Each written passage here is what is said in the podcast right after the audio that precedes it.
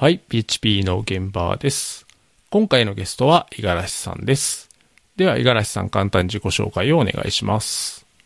あはい、こんにちは。えっ、と、五十嵐です。えー、ツイッターなんかだと SJI アンダースコア CH と読み方のわからない名前でやっています。えっ、と、普段はあの株式会社インフィニットループというところで、えっ、と、スマートフォンゲームのサーバーサイドのプログラマーをやっています。だいたい PHP を使っています。以上です。はい、よろしくお願いします。よろしくお願いします。えーこのポッドキャストではですね、公式のハッシュタグとして、ハッシュ PHP 現場。で、今回41回目ですので、ハッシュ PHP 現場 .41 というのがハッシュタグになっています。ので、まあ、この配信を聞いた感想とか、ご要望などあればツイートをお願いします。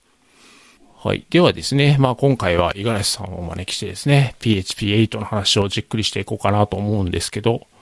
おまずその前にですね、せちょうど先週 PHP カンファレンスがあったので、ちょっと軽くその話をしようかなと思います。PHP カンファレンスお疲れ様でした。お疲れ様でした。あれはなんかあれですね、あのしシンバラさんはあの事前録画されてて、はい。で、そのままなんかあの、自分であの、動画の中で喋ってるシンバラさんが普通にあの、実況チャットにも出てくる すごい光景でしたけど、そうなんですよね。あの、以前ですね、長谷川さんが iOSDC で事前録画して、なんかこう自分のセッションを見ながら、ディスコードとかで反応するみたいな話をされてたんで、ちょっとあれをやってみたくてですね。なるほど。なんかあの、ちょっとふと見るとなんかあの、い異様な光景に見えますね。あれ、シンバラさん二人、二人っていうか、いや違う、違う、なんだこれみたいな。はいいや、でもなかなかあれは楽しい経験でしたね。自分の話をつまみに自分の話をするみたいな。いや、あのー事前録画して、自分のセッション流してるときは、ど、どういう振る舞いにしようかなってちょっと迷ったんですよね。ね。え、なんかこう、自分で撮ったやつを自分でずっと見るのも、な、なんか落ち着かないし、どうせだったら、裏の他の方のセッションでも見てようかなと思ったんですけど、まあ、うまいことこう、YouTube とか Discord とかでコメントをつけていただいてたんで、じゃあこれはコメントを返さないとと思って、なあ、はい。なんでまあ一緒に参加してる感じで楽しみましなんか、ああいう風になったらちょっとイベント感が出てなんかいいなって感じしますね、やっぱり。た。うんうんうんうん。確かに。なんかライブ感と言いますか。確かに。そうなんですよね。いや、あのーその前のセッションで、僕のセッションの前に午前中に、特にあの、成瀬さんがやられてたセッションとかがすごくて、ライブで話してるのに、そういうオンラインのコメントも逐次拾っていって、みたいなのおをされて。どうなってるのかなって。まあ、あそこまでうまくできるかどうかは別にしても、あ、そうか、こういうライブ感もあるんだと思って、ねえ。そうなんですよいや、僕ね、正直ね、事前録画してたんですけど、それ、す捨てて、ライブでやろうかなってちょっと実は迷ってたんですよ。なんかあの、やっぱコメントをリアルで拾いながら喋るってすごい楽しそうだなと思ったんですけど、まあでもせっかく撮ったし、僕もだ事前録画っていうのはやったことなかったんで、今まで。はい。まあまあ、ちょっと一回やってみようと思って、あんな形にしました。いやー、こちらはどちらもできませんでしたね。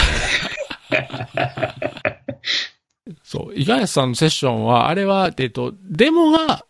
うまく動かなかったって感じだったんですか、デマは受けませんでしたね。ああ、なんだか、あの、割と結構直前までですね、あの、スライドを作ってですね。で、これはなんか図とかは入らない、んちょっと図とか入れる余裕がないけれども、文字ばっかりになっちゃうけど、まあデモがあるからいいかっていう気持ちでですね、その押し切ろうとしたらですね、そのデモが動かないっていう。いや これどうしようかなっていう気持ちになりながら、もうしょうがないから進めちゃえっつって。その話を続けるっていう。その場に居合わせた方々には大変なんかの気まずい思いをさせたかもしれないんですけれども。いや、でも、あれはなんか、ある意味ライブ感っていうか、確かに。ライブでやらなければ起きない失敗っていう。いやーでも、ああいう時ってこう、難しいですよね。どこまで時間削って、こう、デモを模索するか、どっかで切ってセッションを始めるかって。ここでなんか損切りせねばみたいなですね。そうそうそうそうそうそう。もしかするともうちょっと粘ったらできるかもしれないけど、できなかったら結構シャレになんねえぞみたいな。割とこう、あの、もちろんデモがね、見れたらもっと良かったんですけど、ただスライドのお話のとこでも、だいぶ中身濃くて面白かったんで、ああ、すいません、うんありがとうございます。まあ、なんだか、ちょっとど、どういう風に受け止められる話なのか全然わからないで喋ってるので、うん、なんか未だになんか、うん、歩き水素どう思ってたんだろうなっていうのはちょっと不安なところですけど。ああ。え、それは話してるときは、ディスコードのコメントとかもう見ずに、ひたすら話してたんですか？もう全然余裕ないですね。ああ、ああ、やっぱそうなんですね。はい。なんで、これはだいぶこう、場数を踏んで慣れていったり、あの、し機材なり環境なり整えて、あの、万全の体制で、ウィンドウ配置なんかも、あの、きっちりしてやらないと、あの、ちょっとライブ感は出せなそうですね。なるほど。そういう意味での。あそういう意味では、デモは動画で撮っとくっていうのが、はい。まあ割とこう、リアルな勉強会でも、保険っていう意味ではいいとは言うんですけど、大事そうですね。オオンラインだと余計そうかもしれないですね。そんな気がしますね。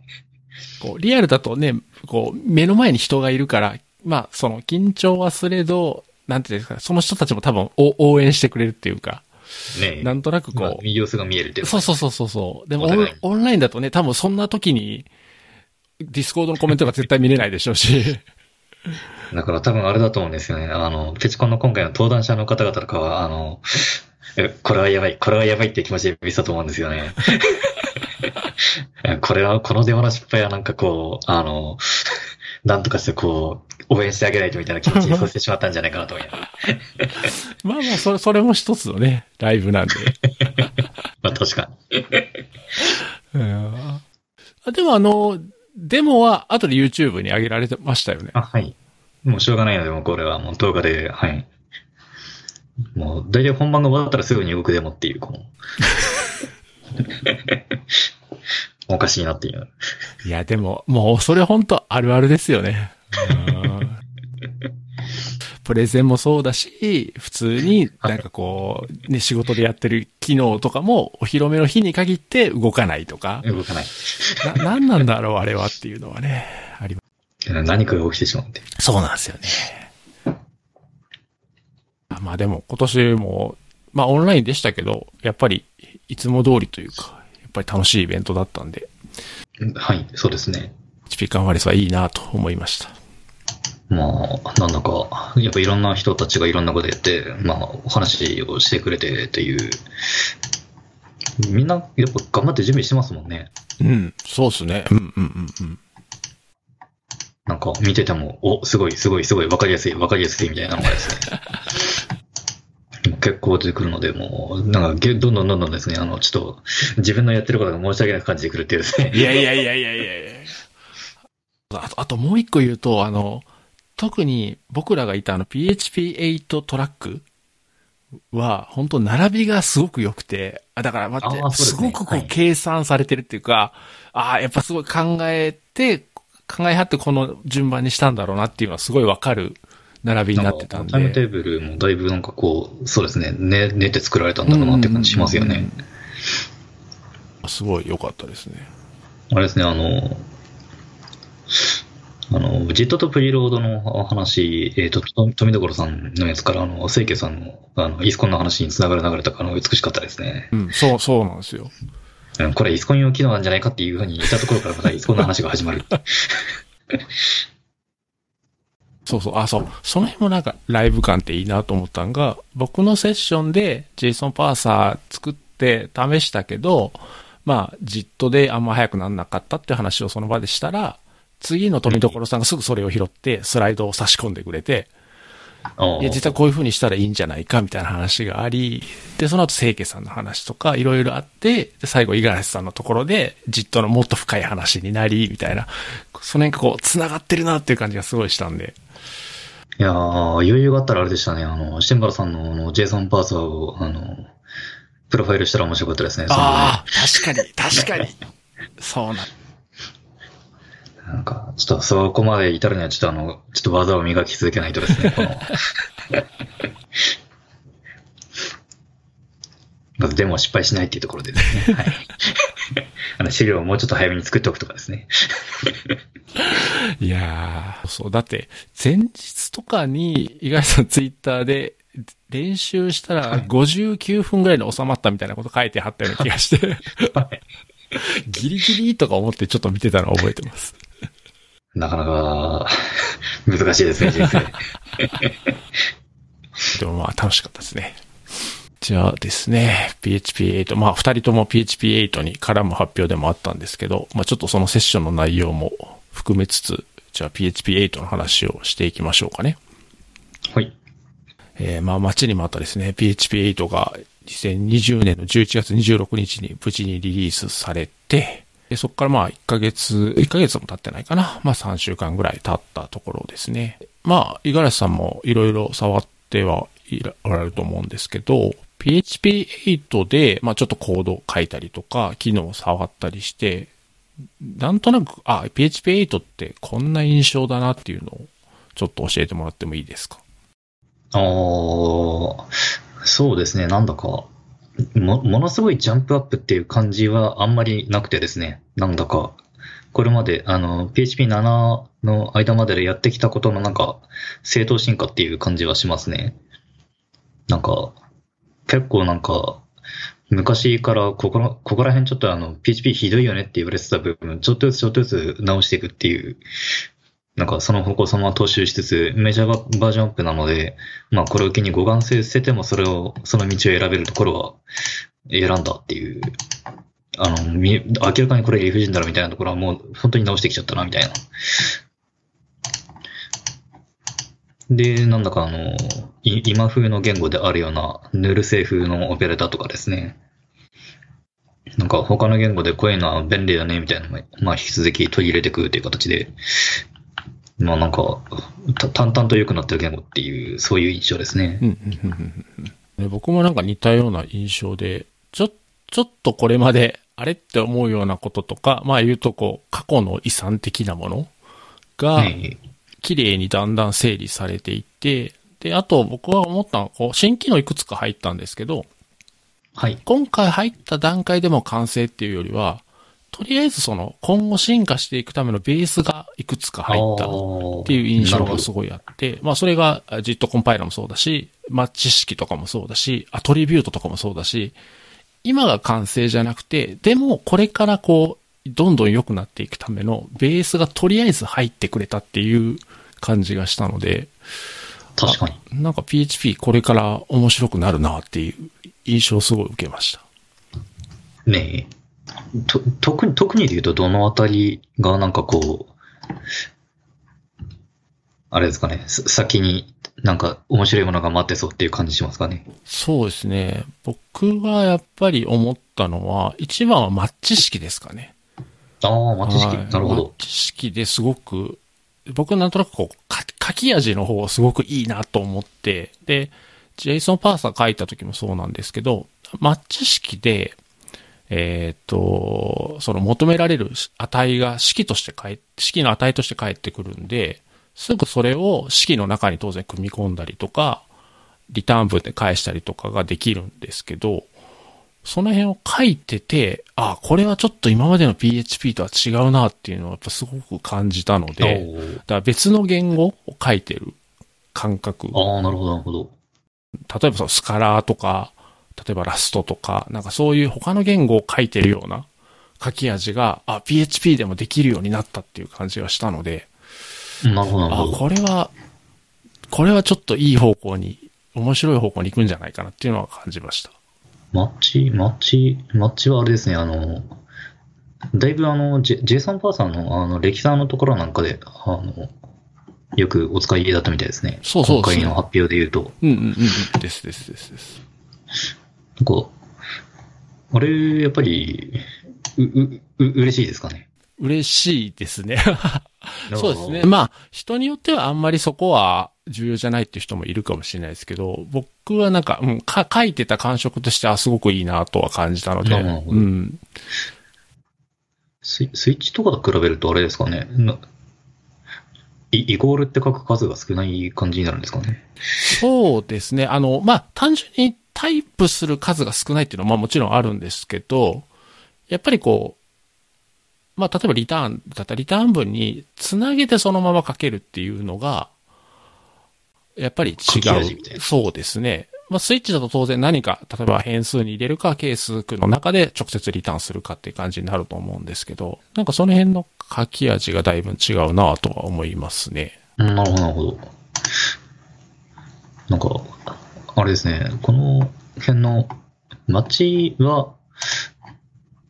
あの、モモアラ性チェックが確かついてるんですね。うん、うん、うん、そうですね。うん。あの、なんか変なものが来たら、あの、例外にしてくれみたいなやつですよね。なのでなんかこう、さ最後の鳥でもうなんかバッチリみたいな、そういう、デデフォルトがある場合には、まあデフォルトに引っかかるってことですよね、これは。ですです、そうですね、そうですね。この辺はね、なんかちょっと、まあ、知識の捉え方は人によって多分違うと思っていて、なんか、ツイッターとか見てても、人によっては強化版スイッチっていう捉え方をされてて、なんかこう、ちょ、ちょっとこうじゃなかったみたいな、ここれ書くんだったらスイッチをもっと良くしてほしかったっていう人もいるますし、うんだからまあその辺はちょっと人それぞれ捉え方は違うかもしれないですけどね。でもなんかこう、なんかこ、この機能の印象はあれですね、こう、いろいろ入れてきたなっていう、そういう印象がありますね。これ、あの、スイッチと似たようなことをやるんだけれども、似似たようなことをやるんだけれども、まず、あの、普通に式になってるっていう、うん。あの評価値を持つっていうのと、なんか、あの、厳密、厳密比較になるんですよね。そうそうですね。あの、イコールイコールじゃなくて、イコールイコールイコールの方での評価に自動的になるし、 fall through がない。うんうんうん。し、あの、だ何もマッチしなかったら例外に投げるみたいな、フォールス、なんだ、あの、モーラル性チェックもあるという、なんか、この、この、いろいろ盛り込んで、あの、通してきたのがすごいなっていう、あの、提案としてちゃんとあの、普通にみんな、この40対、43対2とかで投票が普通に通ってくるっていうのは、こう、な結構いい仕事したなっていう感じがしますね、これも。うんうん提案はみんながこう、スイッチに関してあの、この辺微妙だよね、みたいなところを一つ一つ解決するんじゃなくて、なんか一気に複数なんかあの解決するやつを持ってきたなっていう。うんうんうんうん。これもあれですね。これは、き昨日提案した人はあれですね。このちょっと読み方がこう、いよくわかんないんですが、いいイリ、イリアさんなのか、イライジャさんなのかわかんないですが、うんうんうん。このなんか PHP8 の話からなんか見えるようになった人っていう感じがしますね。なんかその前は全然名前見なくいい人だったと思うんですけれども、ネルセーフオペレーターとあのマッチエクスプレッションと同じ人がなんか出してきてて、うんうんはあなんかあの、ちょっとこの気の利いた構文を2つも入れてきたなみたいな、なんかいい人入ってきたなみたいな、そういう感じがしますね。うん。知識はでもだいぶまだ伸びしろがたっぷりあって、まあね今回もフューチャースコープに入ってましたけど、そのパターンマッチと、あとはブロック、はい。うん、が、まあ今後入ればいいなっていう。まあ、式だけじゃなくっていうことですね。そうですね。そうそう、あの、マッチ式だから、今は本当に一つの式しか書けないんで、アームには。なんで、ねえーまあ言うとこう、リそれこそリターンとか、コンティニューしたりとか、そういうのはできないんで、で結局スイッチとの併用にはなるんですよね。ねえ。だから、まあまあ、その辺は今後かなとは思ってますけど、パターン待ちいいですね。パターンマッチ欲しいんですよね。欲しいけど、欲しいけど来んのかなみたいなですね。いや、僕はでも結構期待してますよ、これは。まあでも、最近でも入る流れな気がしてて、他の言語とかもパターンマッチとかは。ねこの間、この間、な何年か前に Ruby も入ってましたし、Java も確かプロポーザルみたいなのが出てたような気がするんで。ああ、そうなんですね。うん。まあ、それこそだから、まあ、 Scala とかもそうだし、まあ、 Kotlin とか、その、まあ、ね最近の言語は、そうそう、あってなん、かあるっていう印象ですね。そうなんですよね。で、やっぱ便利だし、だから、その辺が入る、まあ、素地ができた。とりあえず、ねマッチ式が入ることで。PHP なんか、割とこう、あの、静的解析とか、あの、ID の支援とかも、なんか熱い方だと思うので、その辺ともなんか、いい感じにこう、合わさってくれるといい機能ですね、そうですね。そうなんですよ。だから、まあ、えっ、と、今 RFC が出てる ENAM のあたりとかもね含めて、それこそ網羅性チェックとかを静的解析の段階でかけるとか、ちょっとこのケースで困るんだけどみたいなのを静的に出してくれるという、アームなんか一個足りてませんよとか、なんかそういうのがでできるように、まあきっとなるんだろうなっていう期待をしてます。うん、なんかもう、PHP、PHP がなんかこう、どんどんこう、PHP のイメージを崩していきますね。え、ゆゆらさん的にはどう見てますこれマッチ式っていうのは。マッチ式ですか？うん。マッチはなんかこう、あ、なんかあるから使おうぐらいの ですあね、、あ、なるほど。感じですね。はい。ただ、なんか、あれですね、あの、それこそモ、モラセチェックがなんかうまいこと静的解析で動くと嬉しいなというのがあってですね。うんうん。まあ、なので、ちょっと今、なんか、シンバルさんの、えっ、と、ブログかな？の方でもちょっと触れられてたと思うんですけれども、あの、型、マッチで、この型にマッチするやつみたいなやつが今のところできないので、うんうんうん。あの、ストレートな形ではできないので、なんかうま、うまいこと、この辺が言ってくれるといいなといううんうんうん。この型の値だったらこれ、この型の値だったらこれというのをききれいに書けるようになると嬉しいなっていうのはありますね。まあ今んとこは、マッチトゥルーって書いて、あと各アームの条件式をインスタンスオブ演算子でつなぐっていうはい。方法で一応できますけど、なんかマッチトゥルーってなんかそれこそ、あの、これってあの、フューチャースコープの方では、あの、なんか簡単に書けるようにするみたいな。あの、条件式をあの、省略したら、あの、マッチトゥルーと同じになるみたいな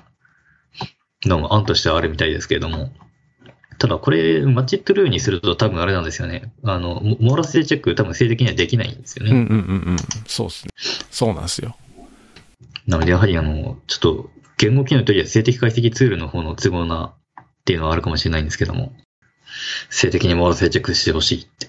そうそうそうそう。そうあの、コクラスがちょっと増えましたみたいな時に、あの、そのケースが効力されてませんみたいなのをですね。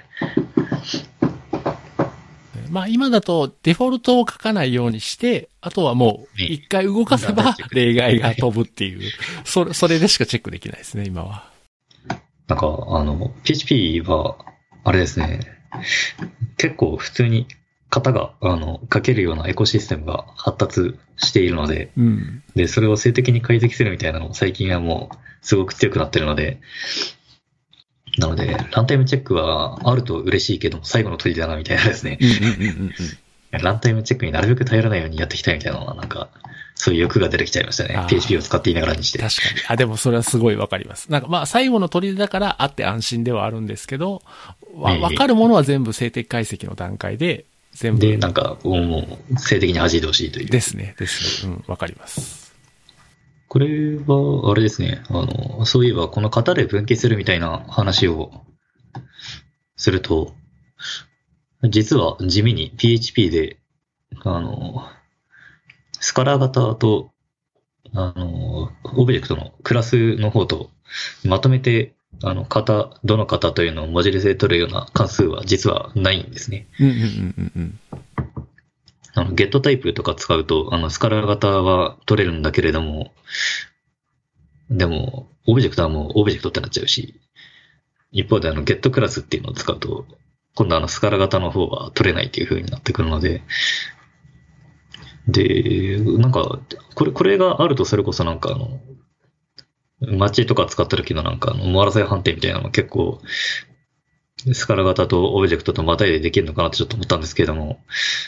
どうやら PHP8 ではなんかこう、まさしくこの get タイプと get クラスと合わせたような関数が追加されててですね。ただ残念ながらこれの名前がゲットデバッグタイプっていうんですね。これなんでこんな名前にしちゃったんですかね。デバッグ用、デバッグメッセージを出すのに便利なやつだからということで。なんか、これはあれみたいですね。あの、無名関数とかがあれみたいですね。あの、ちょっと、ククラスアアットアノニマスって言うんですかね。みたいな感じで、あの、コロンコロンクラスした時の、あの、本当の名前ではない、あの、塗る文字含むような、あの、本当の名前ではないやつが取れてくるので、まあ、あくまでなんかあの、デバッグ表示用の関数ですっていうことみたいですね。ああ、なるほど。なので、こう、惜し惜しいやつ、惜しいやつが同時に入ったっていう感じですね。だいぶ惜しいけど、多分あの、街でデバッグタイプはちょっとダメだろ、みたいな。街ゲットデバッグタイプはダメだろ、みたいな、そういう気持ちですね。まあ、名前からしてこう、まあそういうデバッグ用途以外では使わないんだろうなって。使わないっていうのは強い意志を感じますねそうですね。じゃあ僕はちょっとマッチ式の話というか、マッチ式が結構気に入ってるんで、その話をしたんですけど、じゃあ、五十嵐さんなんか新機能でこれ話しとこうかなとかあります？ああ、新機能。新機能なんか結構いろいろあるんですよね。いろいろある、あるが、まあなんか普通に嬉しかったのはあれですね、あの、ココンストラクタープロパティプロモーション嬉しかったです。ああ、確かに。うんうんうんうん。あの、やっぱり、とても多いんですね。この、コンストラクターで、あの、プロパティ消費化するだけみたいなのを書くのがですね。うんうんうんうんで、これ、間違うとあれなんですよね。あの、プロパティと、あの、引数の読コメントと引数の型と、あの、それに、それを代入するコンストラクター本文で、な大体似たような記述なので、何回フロートって書くねみたいなね。何回 X って書くねみたいな、なんか。これがなんかキュッと縮まるようになったので、まあ単純に嬉しいという気持ちとですね、あの、PHP Storm の方の、あの、機能で、これコンストラクターの引数の部分書いたら、あの、残りの、あの、プロパティに代入する部分と、プロパティ定義とは、もう勝手にあの、生やしてくれるみたいな。機能もあるので、あれを使っていた関係から、あの、各方に関してはそんなに、こう、省力化はされているわけではないが、行動的にやっぱりちょっとボリュームが減ってるので、あの、気持ちとっつきやすい気がするような、しかしこの短いコードの中にこう、実際にはプロパティの定義と、プロパティの初期化と、あの、引数の定義と、あの、三つ入ってるというのがこう、圧縮しすぎだよみたいな、ちょっと複雑な気持ちがある。とはいえ嬉しいから使うみたいな、そういう気になるんですね。確かに。そう。いや、もうほんままさにおっしゃる通りで。そうですね。僕もだから今まで PHP7 の時は、僕はプロパティ宣言を書いて、コンストラクターは自動生成してたんです、トーモで。あ、なるほど。そちらの方で。そうそうそう。まあ、どっちにしろだからその、まあ、書く量としてはそんな変わんないんですけど、本当おっしゃる通りでも、まあ、単純にクラス全体の行数がガッと減るっていうのもそうだし、あと小さなクラスを作りたいときはやっぱりすごい便利ですね。うん、ただ、ほん、とそうなんですよ。あの、やっぱりこうシンタックスが、まあ、ちょっと見慣れないと、だ僕タイプスクリプトを書くときに、タイプスクリプトもまさに同じ機能があるんで、あ、はい。あの、タイプスクリプトずっと書いてるときはいいんですけど、ちょっと期間空いたりすると、久しぶりに見ると、あれ、プロパティ宣言ないぞ、これ、みたいな気持ちにやっぱなるんですよね。ほんで、あ、そうだ、そうだちょっと見落としてしまいそうになる。そうそうそうそう。だそれがなるのと、あともう一個気になってるのが、えっ、と、コンストラクターで初期化するものとか、コンストラクター引数を取るものはいいんですけど、プロパティ宣言だけするものああ、となると併用するパターンが出てくるんですよね。ねえ。うんで、まあもちろんそれは見ようによっては、あ、これはコンストラクター引数を取らない。で、それで初期化しないプロパティだっていうのがわかるっちゃわかるんですけど、まあ、若干ちょっと気持ち悪さがあるなとは思います。まあなんか書き方が分かれるみたいなそうそうそう。ところですかね。そうそうそううん。コンストラクターで初期化しないケースもそれなりありますかね？えー、そうですね。えー例えば僕今回の JSON パーサーだと、えっ、と、JSON の文字列はコンストラクター引数で取るけど、それの長さとか、あとポジション位置とかを初期化するみたいな。まあ、初期化位置は最初のプロパティ宣言でもう入れててもいいんですけど、文字列の長さを計算してあらかじめ入れておくみたいなのは、コンストラクタの中で演算して入れるっていう感じだったんで、なるほど、なるほど。そういうパターンはまあありますかね。まあまあ、た、確かにでもおっしゃる通り、まあそれが多いかって言われると、まあ普段のコードだとそんなにないかもしれないですけどね。基本的には引数取ってるような気はしますけど。うん。これはどう、どう、どう、しましょうね。どうするのがいいのかな。まあまあ、あでも基本的に僕はすごいポジティブで、多分ガンガン使っていくと思うんですけど、ねまあ今のところの印象がこんな感じかなっていうぐらいですかね。うん。あと皆さんどう感じるのかなっていう。なんか、まだまだこう、ちょっと使う、実際の使われ方を見ていきたいっていう感じですね。そうそうそう。そんな感じですね。やっぱり実際の使われ方見ていきたい中の一つだと、あとは、あれですね、やっぱり名前付け引数もそうですね。ああ、はいはいはい。あの、名前付け引数結構なんか、あの、導入時に議論が出て、なんかこの議論はなんかあまり解決したわけじゃないんだけども、少なくとも投票の結果ではなんかあの、導入決定になったっていう、そういう印象があってですね、あの、API のあの互換性について、あの引数の名前というものはこれまでは関係なかったんだけれども、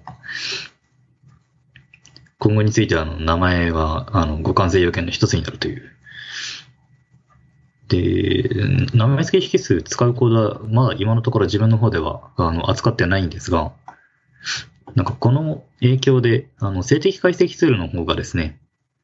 あの、親クラスと子クラスで、あの、仮引数の名前が違うような、あの、コードについては、あの、文句を言ってくるようになってですね。あの、これはちょっとあの、おっかないから、あの、ちゃんと親と子で、あの、名前を揃えなさいみたいなですね、警告を出してくるようになったので、ああ、まあ、これは名前付き引数の影響だよな、と思いながら。あの、これまでだったら、あの、親クラスでは、あの、ちょっと汎用的な名前にしといて、あの、さらにそれを具体化している、あの、子クラスの方では、あの、もうちょっと具体的な引数名をつけるみたいなのでも、あの、全然、あの、まっとうなコードだったんですけども、それが急にこう、まっとうではないコードになってしまうので、まあ、仮引数の方は親のちょっと別、違う名前を残したまま、一遍ローカル変数で一番最初に関数冒頭で、あの、この関数の中で、子クラスの方で使いたい名前に最大入するみたいですね。まあ、そういう形で、あの、元コードとあまり変えずに、あの、まあ、動くようにもするみたいな対応をしてるんですけども、なんか、どのくらいこの舐め付き引数機能は使われていくかなというのは、引き続きちょっと未知数っていう感じがしますね。僕はなんか書いてて、すごくいいなと思っ、というのは、まあ、あの、PHP8 の新機能のサイトとかも書いてありますし、あと僕が書いたのは、その JSON デコード関数とかでもそうですけど、はい。やっぱり、えっ、と、JSON デコード関数に JSON 文字列を与えるのはすごく自然なので、そこに名前はいらないとは思うんですけど、ねあの、それにフラグだったりとか、あとはそのオブジェクトとして返すか、連想配列として返すかはいみたいなフラグとか、あの辺はやっぱりこう明示的にあった方が、あ、わかりやすくていいフラグなと関。係はもうそうですね。そうですね。なんで、そうそう。だもうこれもだから実際の運用、運用っていうか、プロダクションのコードで、どこまで書くんだろう、名前を。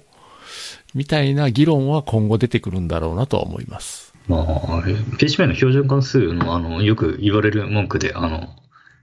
ニードルとヘスタックどっちが先ですかみたいな。やつが混乱しないことなら間違いないんですけども。そうですね。うんうんうんうん。まあ、あれも IDE の方でなんかあの、ヒントを出してくれるだろうみたいな話もあったりしてですね。うん、いやー、そうそう。だからス、でもストームが本当対応が早くて、もうね、そうですねネームドアーギュメント全部もう保管できるようになってるんで、ちょっと PHP ストームさんの、あの、ジェットベルヌさんのあの、PHP、あの、会員の貢献は今やばいですね。やばいっすね、本当ね。は それこそ、まあ、この後多分話すと思うんですけど、アトリビュートも、早速独自のアトリビュートが入ったりとか、やっぱすごいっすい。ねまあ。そもそもあの、ニキータさん雇ってますからね。ね ニキータさんなんかあの、雇ってあの、フルであの PHP の開発やってもらってるって、もうこの時点でもうやばいですから。PHP ストーム何もしなくても PHP 界の攻撃がやばいのに、PHP ストームも十分やばいっていう。いや、だから、全てがやばい。僕らユーザーもね、こんだけ早く PHP8 の対応が ID に入ってくれるんで、まあみんなが、あの、嬉しいサイクルになってますね。そしてあれですもんね。この、よく考えると、この PHP8 のリリースページ、もう PHP8 でなんか急になんかあの、7までなかったようなかっこいいリリースページ作られてますけども、あの、機能紹介のページ、これも JetBrains さんなんですよね。ああ、そうっすよね。うんうん。なんか JetBrains さんの方で、あの、ある日、インターナルズの方に、PHP8 せっかくなんで、あの、こういう感じの活かした、あの、リリースページ出したらいいかと思うんだけど、どうですか？みたいな、急に流れてきてね。あ、確かにこういうのいいよね、つって。PHP8 から急になんかこういうかっこいいページが、リリースページが入るようになってですね。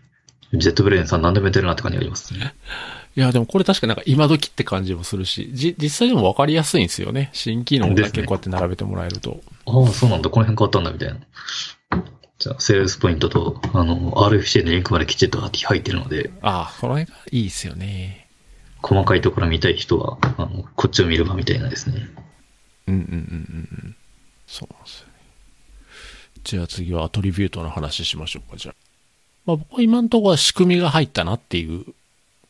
ぐらいですかね。うん。で、実際今使えるところで、まあもちろんあの、PHP ライブラリーとかフレームワークの利用は今後増えていくとは思うんですけど、ええまあどっちかって言ったら、その PHP の runtime の制御っていうか、そっちの方が今後入っていくのかなっていうのと、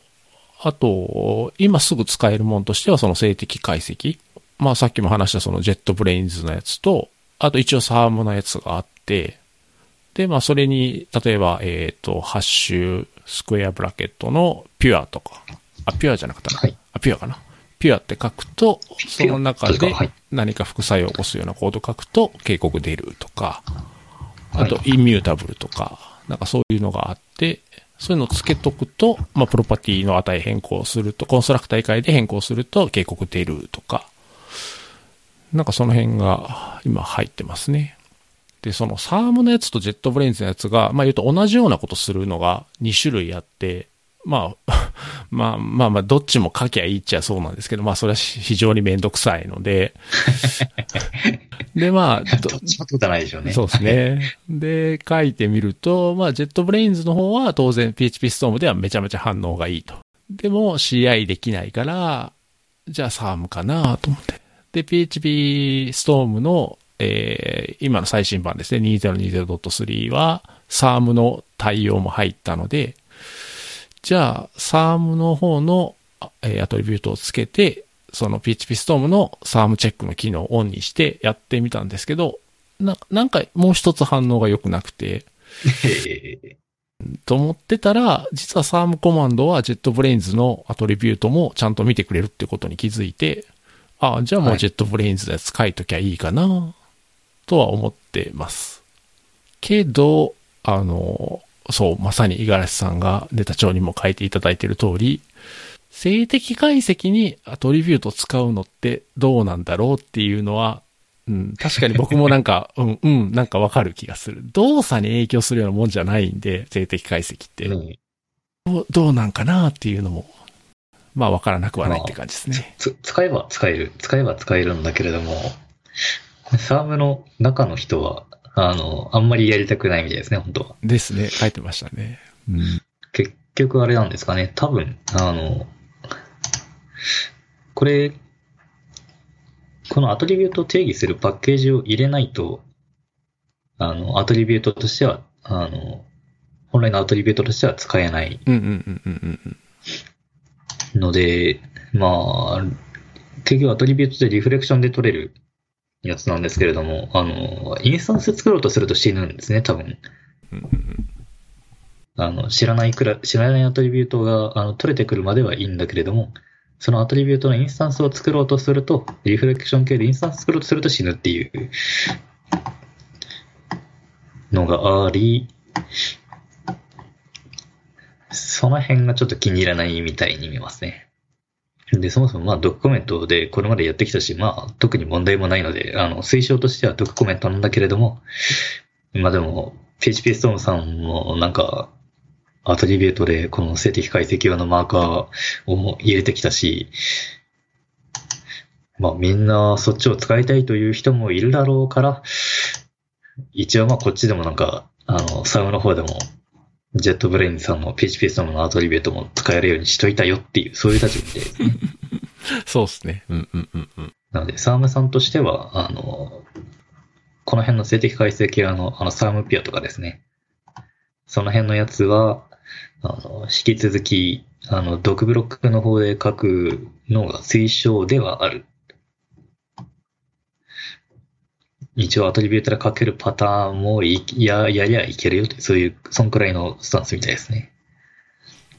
まあ、この辺も今後の動向とか、まあ、ユーザーの意見とかによっても変わってくるかどうもしいうふうれないですねに受け入れていくのかっていうのが起きそうですね。確かあれですかね、PHP ストームは、なんか、あの、シェイプスも、アレイシェイプスも、あの、アートリビュートでなんか、やってませんでしたっけ？うんうんうん。そうですね。そうそうそう。あの、配列をなんか構造体っぽく、この要素はこの型で、みたいなのを書くのが、あ、 array shape っていう notation が、あの、 attribute がついてるんですね。 DocBlock の方の shapes のサポートはまだなんだけれども、 attribute の方でちょっと独自の形で入れてきたぞという。実際に現場で使うってなると、当然 PHP ストームを使ってないとあんまり嬉しくない。まあもちろんサーム、そうですね。サームで CI でチェックはできるんですけど、サーム、サームはアレイシェイプのこのアトリビュートはチェック対応してないでしょうね。あ、そうかそうか。うん、うん、だったかな。対応してないのではないかと思いますが、あやっぱりそうですね。あ、してないですね。 Psalm の方では Not Currently Supported の方に上げてますね。今は immutable と pure と deprecated と noreturn。そうですね。うん。そうな。なると、じゃあ別に今まで通り doc コメントの方がいいんじゃないっていう話に。なんか CI とかであのサーム長回すとかっていう前提で考えていくとなんかそんな気がしますね。まあもちろんリアルタイムでこう、えっ、と、PHP ストームのエディターで警告出てくるのはすごい嬉しいんですけど、まあでもそれってやっぱ個々人のことになるし、やっぱり CI でちゃんと全体にチェックしてくれる方がそうですね。うん。やっぱそっちにちゃんと反応する方を使いたいですよね。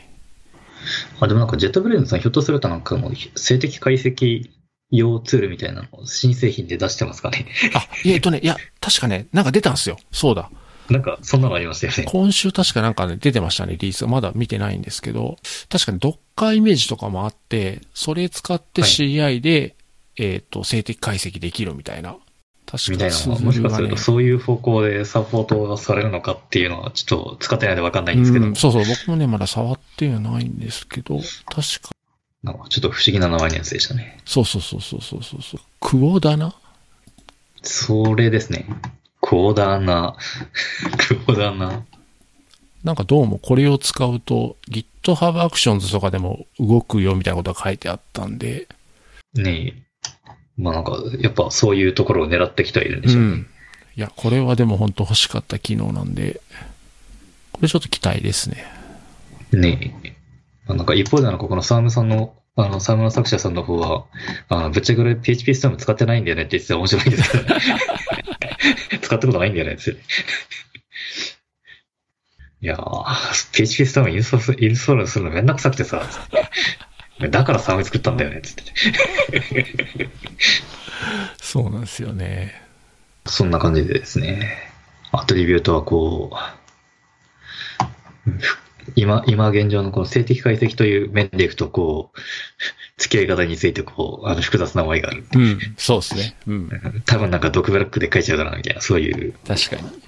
感じにはなっていますね。だからまあまあ今後ですね。ね今後どうなるかっていう。まあ、ランタイム側にもなんか入ってくるんでしょうし、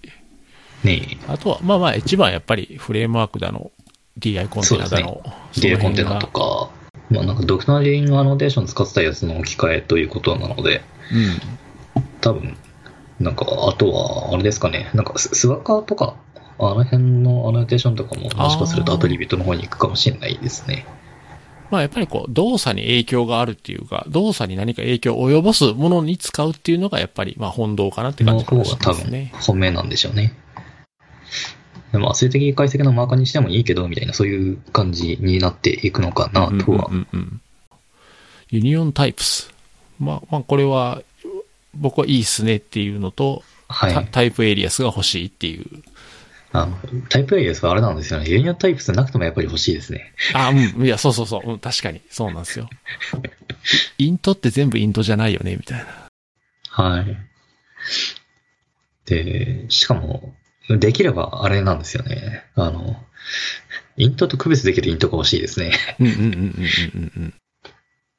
あの、イントに突っ込もうとするとなんかあのタイプエラーになるような、そのまではタイプエラーになるようなイントの別の課題が欲しいみたいな。はいはいはい。まあ、例えば、まあ、ユーザー ID とか、まあ、マニーとかみたいなやつですね。あの、相互に代入できないやつが欲ですね。しいでね。ですすね。うんうん、欲しい欲しい。これ今、性的解析数の、そそれこそ3とかでもできないんですよね。あ、うん、タイプエリアスもそうだし、まあ、とにかくこう、独ユーザー独自の型を作るっていうのが、今うんはクラスとかインターフェースとかしかないんで、まあ、ちょっと大行なんですよね。そうなんですよね。 boxing、boxing か、みたいな。うん突っ込んじゃうのか、みたいな。なんかそういうのが手軽にできるようなねのが欲しいのは欲しいですね。 union type、union type 自体は、あれですね、それこそ、あの、 JSON parser はあれでしたね。あ確かにこれは union だなって感じがしましたね。フル活用って感じでしたけど。はい。何入ってくるか分かんないわなっていう、そうなんですよ。パースした結果。まあでも、うん。まあ今までドックコメントにみんな多分書いてたと思うんで、まあそれが一応言語の型チェックが働く形で使えるっていうのはいいかなとは思いますね。本当に違うやつは来ないよっていうう、ん絶対来ないよっていう、ラテムチェックがかかるという。ただまあ、なんか、あんまりこう、ね、 nullable 以外であまり union を使わなくなっている昨今という感じはあってですね。うんうんうんうんうんうん。なんかそれこそあの serializer みたいな、あの deserializer、deserializer みたいなのを書くときはですね、あの、精神部分のコードとかでは、まあ union っぽくならざるを得ない部分とかどうしても出てくるんですけども、それ以外だとなんか結構なんかあの、型絞って書いちゃうケースが多いので、union、union はなんかこう、個人的にはこう、ど、う嬉しさがまだあのピンときてないっていう、そういう感じがしますね。そうですね。うん。まあ基本的には多分その、ちゃんと型が決まるっていうか、一つの型でなるように、まあ書いた方がいい。だし、ああとまあ、独自の型はやっぱり、で、あの、与えたり、戻り値で返したりすることが多いと思うんで、ええそうなるとあんまりユニオンタイプ使うことないかなとは思いますけど、まあ、とはいえもうちょっとこう、低レベル、さっきのそれこそ、あの、シリアライザーでシリアライザーみたいな話とか、ねまあ、そのジェイソン・パーサーもそうだし、どうしてもこう、足回りでいろんな型を見なきゃいけないっていう時に、まあ昔だったら何も書かないとか、ミックスドって書くぐらいだったらまあ、ままだユニオンタイプスで書いてる方が、ええ まあまあ、いいかなっていう感じですかね。うええん。これは、なんか、どう、どういう、どういう時に嬉しいみたいな、 union の嬉しさについてはちょっと大募集したいですね。適当なタイミングで。確かに。 union type 入ってよかった。あ、あ、あ、なるほど、なるほど。確かに確かに。そういうきお気持ちをちょっと半年後くらいにちょっと大募集してみたいああ、いいっすね、いいっすね。確かに、そうなんですよね。まあ僕は直前に、あの、嬉しいものを書いたんで、あ確かに、この、こ今回は便利だったっていうのはありますけど、うん、まあ普段書いてるプロダクションでどれぐらい使うかっていうのは確かにちょっとわかんないですね。まあ、あと、あ、あとあれです、あの、あの、レガシーコードレガシーそ、なえ歴史があるコードで、割とこの型が柔軟っていうか、あフレキシブルな対応をができるコードを書いてたものをメンテしないといけないっていう人にとっては、とりあえずはその取り得る選択の型が明示できるっていうだけでも、まあ一歩前進じゃないかなとは思いますけどね。確かに。そうなんですね。だからいい意外とこれをなんか使えるんじゃないかなと思ったりはしてます。なお、お、お、お、お。まあ、やっぱランタイムで強制があるというのは、嬉しい、嬉しいポイントになるのかな。うん、まあそうですね。うん。まあまあでも逆に、うん、そうですね。レガシーアプリケーションとかで今までつけずに動いてたとこにわざわざつける。とりあえずつける。う。うんん、でも、うん、どうなんだろう、どうなるんだろう、それは。それは確信を持ってつけれるのかっていう。なんか結構あれなんですよね。あの、多分途中から、あの、型宣言導入してるプロジェクトの多くが、既存コードは 諦めるってやってる気がするんですよね。確かに。新規コードと、あの、リファクタリングの際に、すごくこれは自信が持てるってなったところは直すみたいな。うんうんうんうんうん。おっかなくて、こう、例外飛んでくるのおっかなくてつけれないケースが多そうな気がしますね、レガシーコードは。確かに確かに。確かにそうですね。これは、まあ、げ現場に、こう、放流されていて PHP8 がねみんなどういう風に使ってるかっていうのをまた聞いてみたいですちょっと受け入れられ方を追跡したい、そんな機能。確かに。じゃあ次は、ヌルセーフオペレーターですかね。そうですね。まあなんか街の人と同じ人がうん。提案したやつですね。これ、これ、これすごくう嬉しいのは嬉しい。嬉しいのは嬉しい。嬉しいのは嬉しいのだが、こう、真面目に書くときがなんかこう、こんな手抜きをしないのではないかって気がしてくるんですね。真面目に書くときは、あの、こう、これが、あの、このインスタンスがあるかないかわからないけど、とにかくメソッドを呼ぼうとしてみてって、あの、なかった場合には塗りにしてくれるみたいな、そういう感じではなくてですね、おそらく。あの、このインスタンスがなかった時には、なかった時なりのエラー処理を、このインスタンスはあったんだけれども、その値がヌルだったっていう時には、まあ、取得した、あの、プロパティの値がヌルだったっていう時には、あの、それなりの対応っていう、なんかそういう、なんか、どこで、あの、間違ったのかというのを追跡したいケースが真面目に書くときは多いはずなので、そういう、どこで間違ったのかは、まあ細かいところはどうでもいいから、とにかく、あの、ここの処理は、あの、一通り進めてしまって、あの、この一連の流れ、処理の流れの結果が、あの、濡れだったのか、あの、それともちゃんと値が取れてきたのかだけ知りたいっていう、そういう、あの、ケースで手を抜けるっていう、そういう機能っていう理解でいいんですかね、これ。うん。いや、僕もなんか割と、そういう印象で、あの、第一印象は、あ、すごいこれは、なんかこう楽にかけて、楽に、綺麗にかけていいかなと思ったんですけど、そうなんですね。確かにちょっとこう、どういう風に使うかみたいな話をしてると、ん？あれ？これってほんまに使うかな？みたいな。やっぱり、そうそう、あの、まさに今、五十嵐さんおっしゃったみたいに、普通ちゃんとやっぱりチェックするし、それ、それ、その時々で違う処理になるよね、みたいな。感じになるから、使うかな？っていうのはありますいや、まあね。、P- PHP で、あの、やっぱりこう、真面目なコードと、あの、比較的書き捨てのコードと、うん書くときと両方やっぱりあるので、あの、書き捨てのときに間違いなく便利というのがあると思うんですが。そそうでもない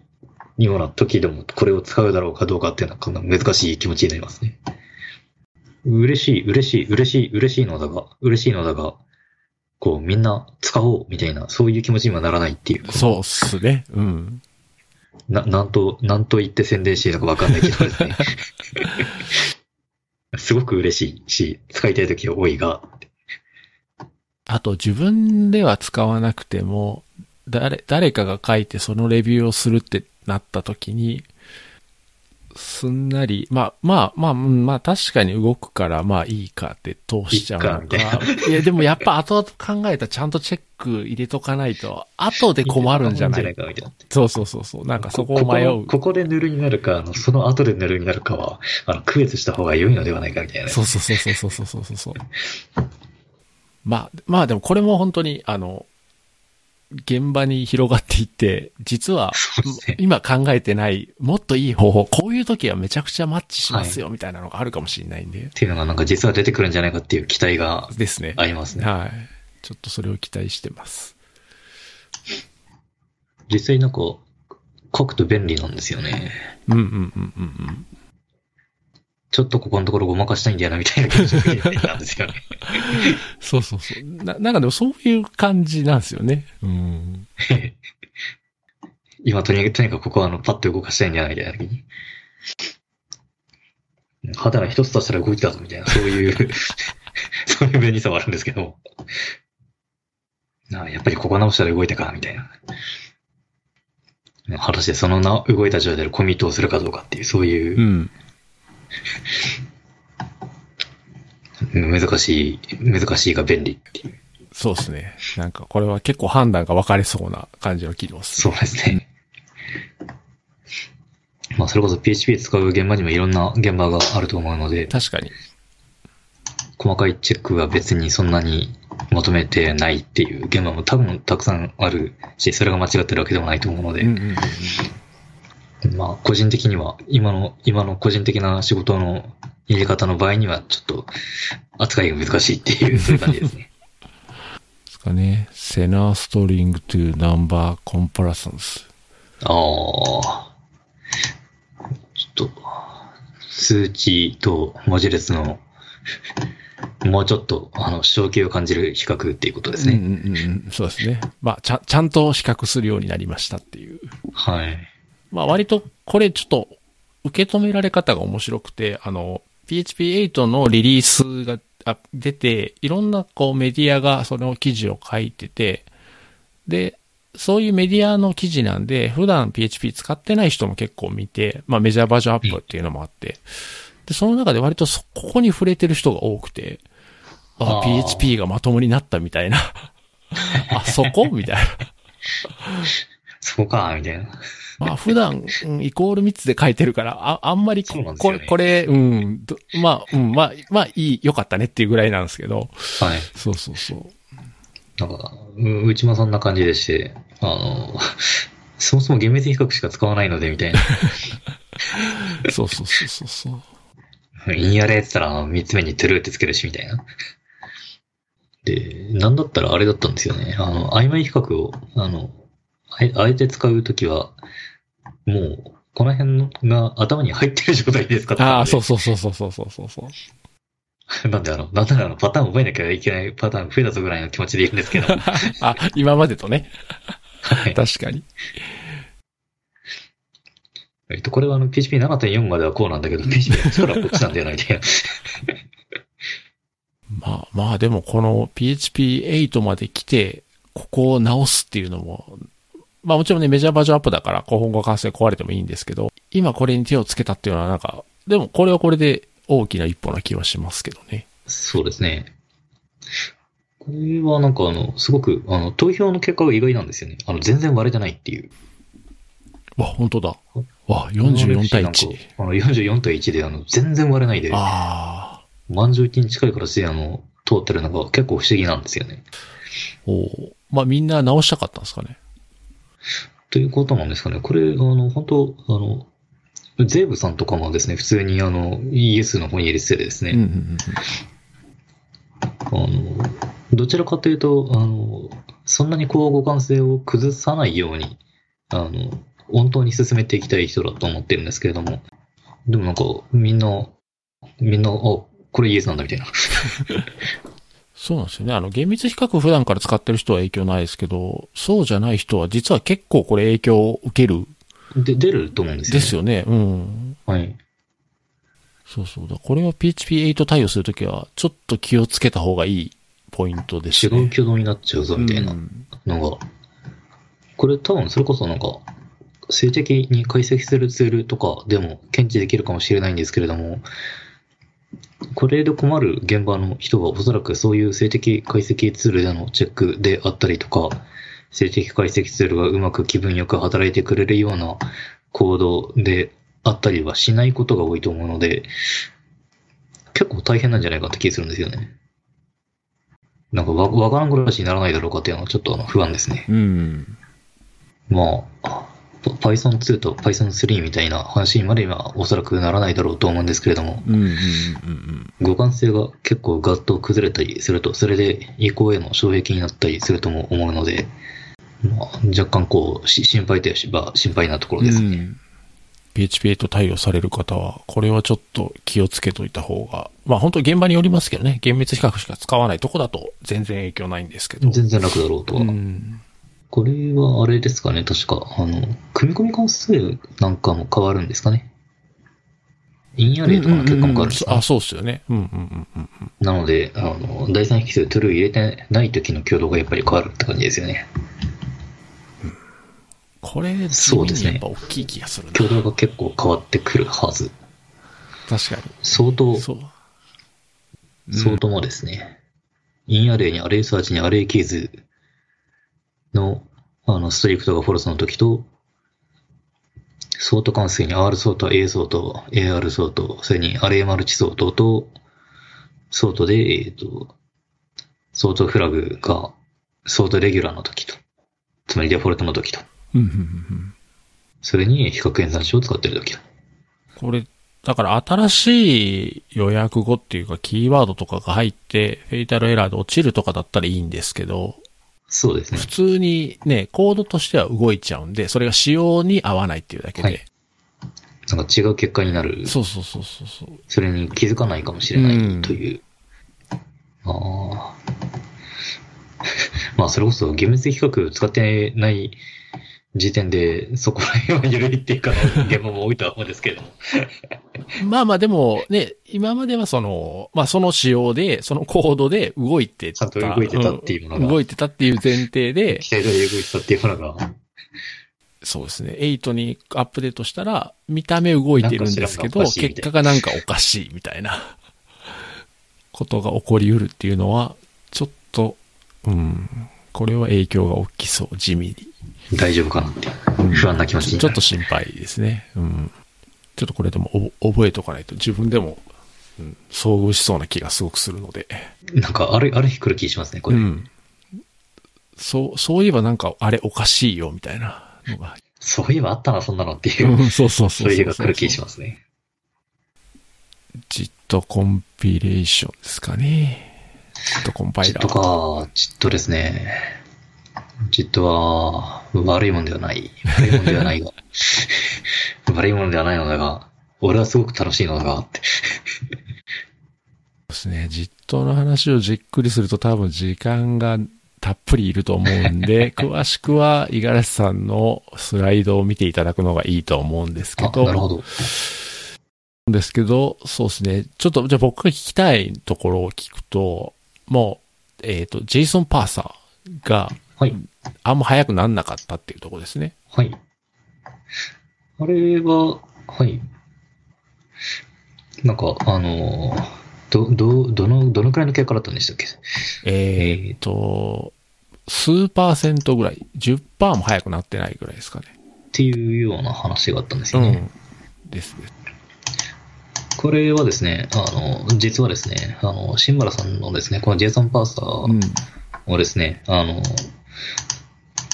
ちちょっと地味にあの、プロファイルを取りまして、お素晴らしい。これは、あの、自分で、あの、プロファイラーを作っているという関係でですね、どうどういう結果が出るのかなっていうのを見てみたくて試したんですけども、結果的にはですね、あの、JIT の、で早くなりようがない部分がですね、ボトルネックだったんですね。おう。これがですね、えっ、と、コードが、コードが、コードが、レキサーかな？レキサーの方でですね、あの、MP サブストリング使ってるんですね。はいはいはいはこれ、あの、カレント、レキサーのカレントってメソッドで、あの、MP サブストリング使って、あの、一文字分ですかね？はいはいはい。返そうとしているだけの。うんうんうん関数なんですけども、これが実は死ぬほど重いんですね。あー、なるほど。で、MB サブストリングの中は普通に直でただの C 言語関数なので、あの、JIT コンパイルしても絶対に速くならなない。るほど。あの死ぬほど遅いという形になっているので、これをですね、あの、何ですかね。まあ、ちょっと MB を、マルチバイトを諦めてしまってですね、うんうんうんあの、サブストリングするとかでですね、あるいは、あの、this.json のですね、まあ、そういう AG でポジションから、あの、1バイト分取ってくるとかですね。はいはいはいはい。あの、そういう、あの、妥協をかましてしまうとですね、あの、恐ろしく早くなるはずです。で、そうするとですね、あの、残った部分はですね、あの、普通に PHP のコードの結構広い範囲がですね、うん、あの、性能に影響する部分になるってことは、この実装が効くってことなんですね。あの、実行時間ごっそり減るはずで、半分ぐらい、半分近くに実装でなるんじゃないかな。ほうほうほうほうほうほうほう。半分までいかないかもしれないけど、大体それに近いぐらいの差が出るようになります。おー、めちゃくちゃいいこと聞いた。なるほど。まあなんか、なので、あの、実装を有効にしている状態だとですね、まだプロファイル取れる環境というのは多分今、PHP 界にないんですね。なので、あの、実装有効時の速さが、あの、どの部分がどの、どういうふうに遅いというのは、今取る方法がないんだけれども、そもそも、あの、実装を有効にしても、あの、速さが変わらないケースなのか、実装で変わらない部分がやっぱりボトルネックになってるというケースが多いというのと、で、そうするとこれは、あの、実装無効でもやっぱりボトルネックの部分だったりするので、で、そういうのは、もう一遍じっと切ってしまって、それでプロファイル取ってみると、もう一発でわかるという感じにはなってますね。なるほど。これ、例えば、MB サブストリングを PHP で書いて、じっとかましても、早くはなあらない。ーまあ、MV サブストリングの中身の実装がそこまで非効率なわけではないと思うので、ああ、そうか。そうっすよあの、ね。同じ仕事をする限りにおいては、多分なんか、さすがに超える性能は出せないと思うんですけども、ただ、あの、多分、あの、要件に合うようにし処理を省いて PHP で書くとかは全然可能だと思うんですねそうっ。すよね。うんうんうんうん。で、そういう風にした場合には、まあ、要件は満たせる。要件は満たせるが、MB サブストリングのような処理ではない。という処理だったら PHP で書いた方が早いという可能性はまあ、十分にありますね。おうそれは、いいことを聞きました。まあだから今は、どんな PHP コードでも、その、とりあえず、あえっ、と、IO バウンドのやつは当然ダメなんですけど、CPU バウンドのコードだったら何でも速くなるっていうわけじゃなくて、ではない。ってことですよね。CPU バウンドでも、やっぱり、じっとで速くなる部分とならない部分があるっていう感じですね。うん、ちょっとそれは試してみます。いいこと聞あ、はいきました。。ぜひぜひ。い、や、いいですね。結構がっつり速くなるはずなんで。おー。えーと、これは、ベンチマークだとこれな7秒とか出てるんですかね。えー、そうですね。うんうん。確かそれぐらい。これ多分あのせせいぜい1秒とかになると思うんで、おー、そんなに？1秒か2秒ぐらいにはなると思うんで、それでジットを使ったらさらにガッとあの減るっていう、そういう感じになると思うので。なんか俺のマシンの方だとあの1秒は切ってたので、ふんふんふんふん1万ループのやつですね。なので、結構いけるんじゃないかな。いや、めちゃくちゃいいこと聞きました。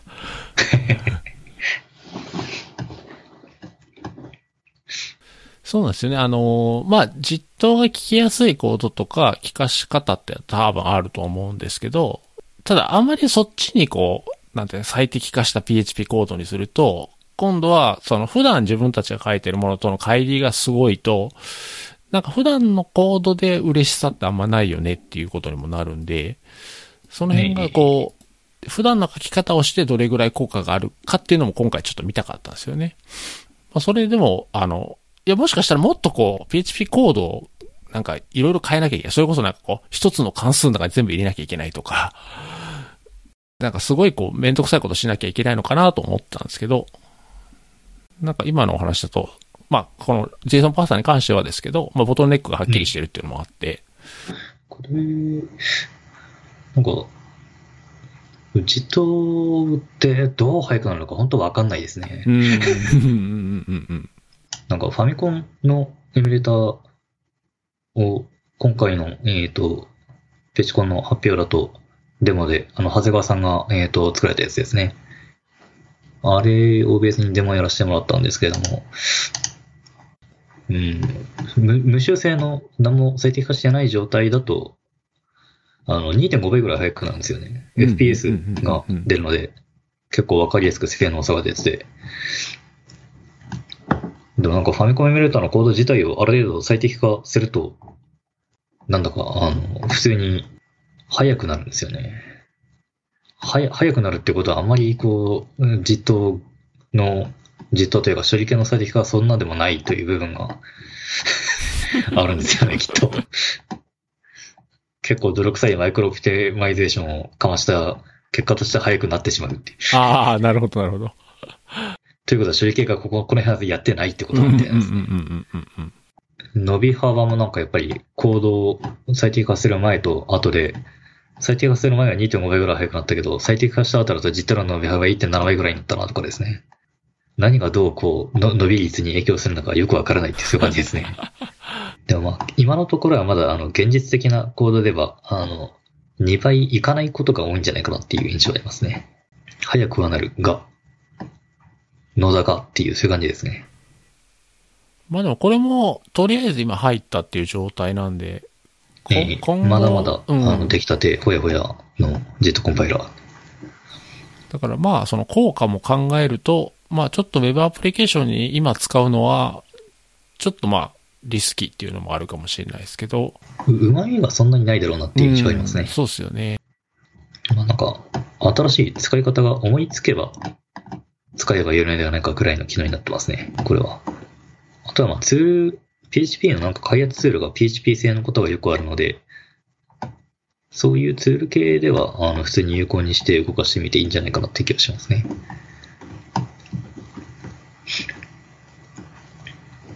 そうですね。あとは、ファミコンエミュレーターみたいに、PHP で変なことする人には、そうですね。あ PHP で何やってんだよって言われそうなやつですね。いや、いいっすね、あれね。あれいいですね。長谷川さんがなんか、よくぞやってくれた、いや、やってくれましたって感じですね。こんなに遊べるなんて、つって。いや、そうなんですよ。JIT の、あと影響だったと思うんですけど、え、ヌルの比較ですね。変数とヌルの比較厳密比較と、あと、イズヌルっっていうのがあったんですけど、まあ結構これよく話題になるっていうか、どっちが早いっていうか、どっちで書くべきだみたいな話があって、で、まあ昔はイズヌル関数だったんで遅かったんですけど、まあだんだんそれがは早くなるっていうか、まあ専用のオペコードに変わったりして、で結局 PHP8 って同じオペコードになったんですよね。で、これも多分 JIT の影響なのかなと思ってて、なるほど。同じオペコードにして、まあ同じ最適化を行うっていうことなのかなと思ってるんですけど、どうなんでしょうね。これはなんか、ちょっとそそういうコミットログがありましたかね？うん、JIT のためとは書いてないですね。オプティマイズとは書いてかないですね。ですね。まあ、まあなんで JIT のためかなっていうのは僕のただの予想ですね。なるほど、なるほど。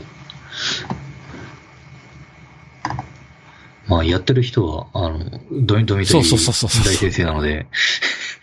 えーありそうな話ではありますね。塗る比較は、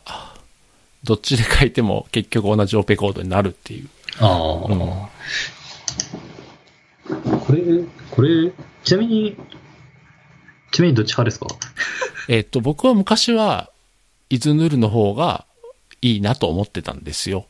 そのイイコールの数気にしなくていいから、と思ってたんですけど、でも、まあ、周りとか、関わるコードとか見ると、やっぱりイコール密で書くパターンをよく見るので、もう、あの、そっちに合わせようと思ってそっちにしてます。あ、なるほど、なるほど。うん五十嵐さんどうですか？実際イズネル派なんですよ、あね。、なるほど。でもこれ別に理由がないんですよ。え？特に理由がなくてですね、あの、まあ、ヌルである。これはヌルであるときっていう、わかりやすいっていう印象のものではないんですけど、これはヌルですって、イズヌルですって言ってるんだから、まあ、イズヌルだな、みたいな。それ以上までは全くない。言葉として読めるって以上まではない。でもなんか結構なんか派閥があるみたいなんですよね。そうそうそう。なんかでも、うん、イコール、厳密比較でやる人の方が多い印象はありますね。うん。そうなんですね。イズヌル派の方がなんかどっちかって少数っていう僕の印象です。あ、なるほど。はい。まあ、覚えること少ないっちゃ少ないですよね。まあまあ、そうですね。確かにね。うんうんうんうん。厳密比較であることはもう見ればわかるだろうみたいな、それこそ。あ、そう、あとあれですね。厳密比較で書く人が、書くのが当たり前になってきたんで、ああ。だから安心。心して使うようになったっていうのもありますね。なるほど、なるほど。まあなんか他の比較との、あの、整合取れますもんね。そうそうそうそうそうそう。あだから、イズヌル派の人を僕、久しぶりに聞いた気がします。いや、だって読みやすいじゃないですいや、わかります。ぼ僕もだ心のどっかではイズヌル派の気持ちはまだ残ってるんで、いや、でもわかりやすいよね、とは思ってるんで。いや、まあ、やってること同じだから完全に気分で、好みだろうなと思うんですけど、ねそうか。そうそうそう少数派だったのか。あ、他の一緒に仕事してはる人とかは、イズヌル派がやっぱ多いんですか？あ、でもこれはやっぱりふ二手に分かれてる印象がありますあね。、なるほど。プロジェクトで、あの、どっちかっていう統一があれば、っていうところではあるんですけども、これプロジェクトで統一するにも理由がつけられないやつですね。確かに。うんなんとなく以外の、なんとなくこっちに統一しますっていう以外言いようがないやつですね。で、まあ、オペコードまで一緒になっちゃうと、いよいよ、もうこの、好み以外の理由がないっていう。はい。で、あの、これであの、片方だと極端に読みづらいとか、そういうんだったら、あの、片方を取る人は片方が読みづらいとか、そういう、あれ、混在すると読みづらいとかっていうのがあると、またもうちょっとあれなんですけど、これ、混在されてもあんまり困らない気がするんですよね。なんなら。そうっすね、確かに。いやまあ、強いて言えば統一されてる方が、まあ、綺麗は綺麗なんだけど、みたいな。一つの式の中ではあまり混在してほしくないが、みたいな。うんうんうんうん。まあちょっととりあえず僕はジェイソン・パーサーのジットのやつを、ジットというかまあ最適化の話を聞いたんで、あ、はい。ちょっとこれは冬休みに。あぜひぜひはい。面白い宿題ができました。うん。もう全部話すのはだいぶ諦めてるんで、そうですね。なんか話しとく、なんか話しときたいやつあります？話しときたいやつ、話しときたいやつ。話しときたいやつか。あ、そうだ。じゃあ僕一ついいですか？はい。あんまりこれ話題になってなかった、あ、さすが五十嵐さんと思ったのが、ウィークマップの話。ああ、ウィークマップですね。はい。これ確かに、あの、まあ、言うと、こう、配列のキーにオブジェクトが使えるようになったっていう。ですね。それも無理なく使えるとういう。ん。無理なく使えるのですごく嬉しい。すごく嬉しいが、こう、何に使おう？ね何がいいかなみたいな、そんな感じになってますね。なんか多分たまにあるんですよね。あ、これ、オブジェクトをキーにしたいけど、無理だから、オブジェクトの何かのプロパティの値を使ってキーにするみたいな時がねあるのはあるんですけど。あの、オブジェクトのプロパティにはしたくないんだけれども、オブジェクトの中の状態にはしたくないんだけれども、あの、このオブジェクトのインスタンス、このインスタンスに紐づく何かデータを調達したいっていう、用意したいっていう、そういう時に使えるやつだと思うんですよね。だから、なんとなく、なんとなくの、なんとなくありそうかなみたいなのでいくと、例えば、クラスの方は、なんかイミュータブルなクラスを用意して、うん。アノテーションだけもイミュータブルにしといて、そのクラスの中は普遍な状態で、もうコンストラクター以降、完全コンストラクターでコンストラクター以降何も状態が変わらないっていう状態を保ちつつ、あの、付加的な、あの、ちょっとランタイムで変化するようなデータについては、あの、ベッドウィークマップで紐付けるとかですね。そういう使い方ができるのではないかという気はするんですけれども。確かに確かに。なんか、こう、とにかくできる、できる、できるのが嬉しいぞっていう、できるのが嬉しいが具体的にどこですかみたいな、あの、ワクワク感だけが今残ってる状態ですね。いや、でもたまにあるんすよね。それが思い出せないんですけど。うん。た、確かにでも1年以内ぐらいにあった気はします。なあ、あ、そうだ、キーにできないんだ、インスタンスと思って、うん。っていうのは覚えてはいるんですけど、何だったかなっていうのがあんまり。これまではなんかあの、オブジェクトのハッシュとか使うしかなかったんですよね。うんうんうんうん、そうですね。SPL オブジェクト ID みたいなのを使って。まあでもこれ、うん、できるようになったんで、きっと多分使う場面がある。きっときっと。と。まあ、キャッシュ、キャッシュとか、そういうのがあり得るのかなといううん。感じはしつつ、でもまだそんなにピンときてないみたいな感じですね。うん、まあそうですね。この機能は何何かが、何かができそうというワクワク感がとにかく強いですね。なんかありますか、五十嵐さん？うーん。これは、これは話さなきゃみたいな。この面白は話さなきゃみたいなのはこう、そんなには、そんなにはもうない気がしてきましたが、なんか PHP8 は、うんなんか、あの、今回の発表では、あの、はっきりとはそこまでは言ってなかったんですけれども、結構、あの、全土さんの気持ちが入ってるリリースだったと思うんですね。あの、きっかけという点からいくと。入った機能に関して言うと結構いろんなコミュニティの人たちが、あの、RFC 出して、それが受け入れられて、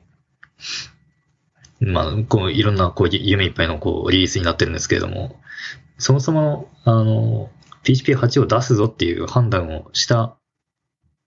話で言うと、きっかけで言うと、この、実装を世に出そうという、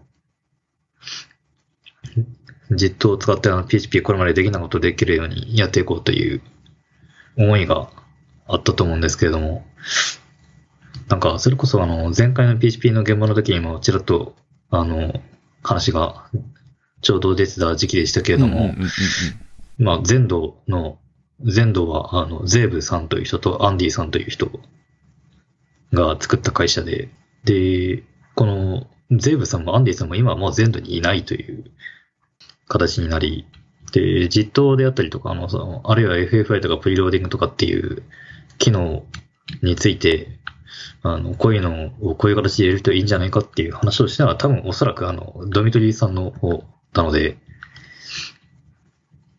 機能を作るっていう意味では、全然こう、ドミトリーさん引き続き今でもあの、全土の中で、あの、全土のエンジン作り続けてるようなので、パワー的にはそんなに変わらない気がするけれども、大きい、大きい方向を